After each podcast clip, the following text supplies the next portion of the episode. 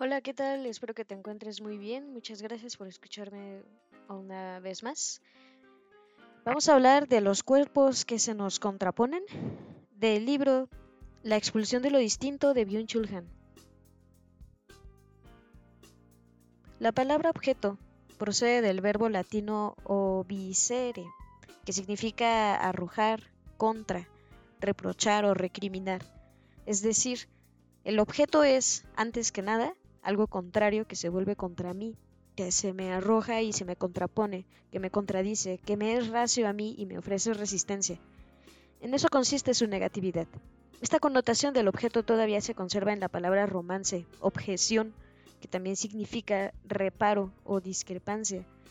La experiencia de lo presente como obedeciere es probablemente más original que la noción de lo presente como objeto. En el caso de la noción, el sujeto representante se apodera del objeto representado. El objeto se le entrega. Aquí el objeto sufre la pérdida de gran parte de la negatividad que tiene él mismo como contrapuesto. La mercancía como objeto de consumo carece por completo de la negatividad del obediciere. En cuanto a mercancía, no me reprocha nada, no me causa, no me contrapone.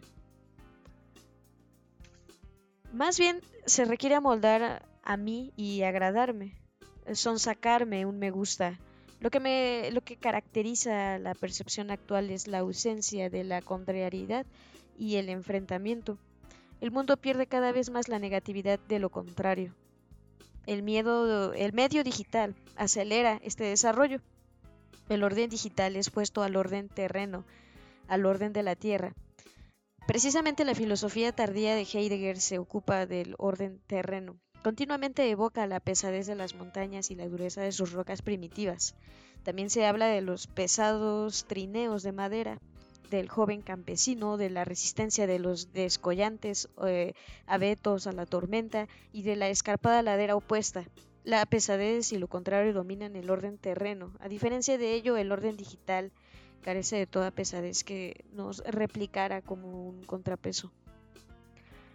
No se presenta como una replicante reacia, rebelde, eh, sediciosa.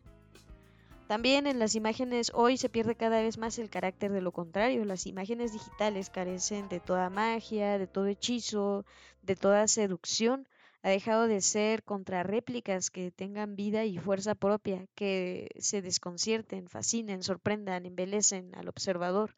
El me gusta es el grado absolutamente nulo de la percepción. Para Heidegger la cosa es algo que se nos condiciona, eh, en el sentido de que se ganan nuestros favores haciéndonos reclamado. Este condicionamiento ha dejado de ser el sentimiento óntico de hoy. También Hank reacciona con resolución contra la creciente descodificación y descorporalización del mundo. Su viaje invernal a los ríos Danubio, Sabe, Moravá y Drina queda por entero bajo el signo de la salvación de las cosas. Handke eleva la pesada puerta de la tienda serbia a la categoría de cibra de la auténtica cosa. Se contrapone con todo su peso, es un objeto, un obisere, la pesadez de las cosas constituye el peso del mundo. Son cuerpos que se nos contraponen. Hacer fuerza para bajar el vetusto picaporte de hierro, tener que abrir de golpe y casi con esfuerzo la puerta de la tienda, provoca a Hank incluso un sentimiento de dicha. Dice la leve resistencia de la cosa causada por el paso del tiempo y la pesadez material y su roce con el cuerpo del que entra, se revela un cuerpo autónomo que se nos contrapone. La puerta de la tienda serbia es literalmente un objeto que se alza frente a nosotros, parte de una intensa comunicación momentánea de cuerpos. Es más, sujeto de un acontecimiento espacial y concreto que tiene consistencia por sí mismo.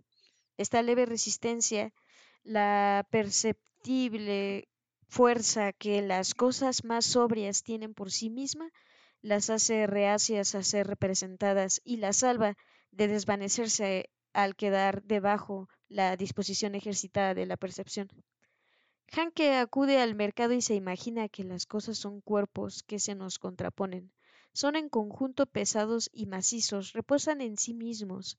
Macizos tarros de miel oscuros como el bosque, gallinas para el caldo, grandes como pavos, nidos o coronas de pasta de un millonario distinto, peces fluviales, muchos de ellos con afilada boca depredadora y otros muchos gordos como salidos de un cuento. El orden digital provoca una creciente descorporalización del mundo. Hoy hay cada vez menos comunicación entre los cuerpos. El orden digital elimina también los cuerpos que se nos contraponen, privando a las cosas de su pesadez material, su masa, su peso específico, su vida propia y su tiempo propio, y dejándolas disponibles en todo momento. Los objetos digitales han dejado de ser o ser, ya no nos replican con su contrapeso. Eh, de ello no, no, no viene ninguna resistencia. La desaparición de lo contrario se produce hoy en todos los niveles. El me gusta se opone a lo visere. Hoy todo reclama el me gusta. La ausencia total de lo contrario no es un estado ideal, pues si lo contrario uno sufre una dura caída golpeándose consigo mismo. Dicha ausencia conduce a la autorrepresión o la eh, autoerosión. Hoy también perdemos el enfrente en un sentido peculiar. Para Heidegger el objeto y el enfrente no son idénticos. Según él, los griegos nunca experimentaron el presente como objeto, sino como lo que hay enfrente. En el caso del objeto, lo que él tiene de contrario a nosotros es constituido por el objeto que se lo representa. El sujeto se apodera del objeto. A diferencia de ello, en el caso de lo que hay enfrente, lo que eso tiene de enfrentado a nosotros se configura en aquello que le sobreviene al hombre eh, percipiente que observa y escucha, y en aquello que sobrecoge a un hombre que jamás se ha concebido a sí mismo como un sujeto para objetos. Estando enfrente, lo presente no es lo que un sujeto se arroja a sí mismo como objeto, sino lo que le sobreviene a la percepción y aquello que la mirada y la escucha humanas representan y exponen como lo que les ha sobrevenido. Según esto, los griegos habrían experimentado el enfrente, más siniestro y hechizante con la presencia de los dioses que vienen a echar un vistazo. Eso se produce como un encuentro con lo totalmente distinto, es decir, la mirada y la voz son aquello con lo que se manifiesta lo totalmente distinto.